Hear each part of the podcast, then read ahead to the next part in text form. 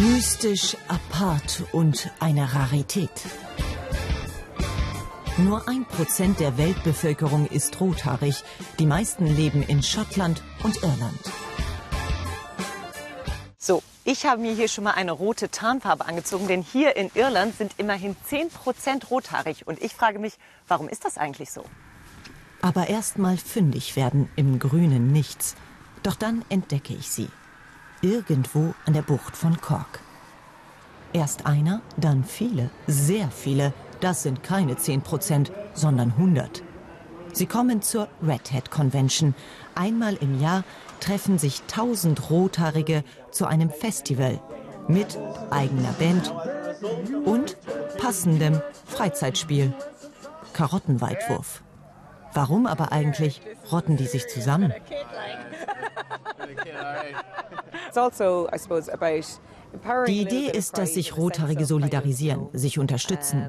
Wir sind ja die ungewöhnlichste Haarfarbe der Welt. Und für manche ist es schwierig, so aus der Masse herauszuragen, etwas Besonderes zu sein. Aus der ganzen Welt sind sie gekommen, um sich mal nicht als Minderheit zu fühlen und um einen König zu küren. Erstmals trägt der eine Afro-Krause. Wenn du als Rothaariger ein Problem hast und du das hier siehst, komm rüber, ich werde dir helfen. Viele erzählen mir, dass sie oft genug gehänselt wurden, ausgegrenzt.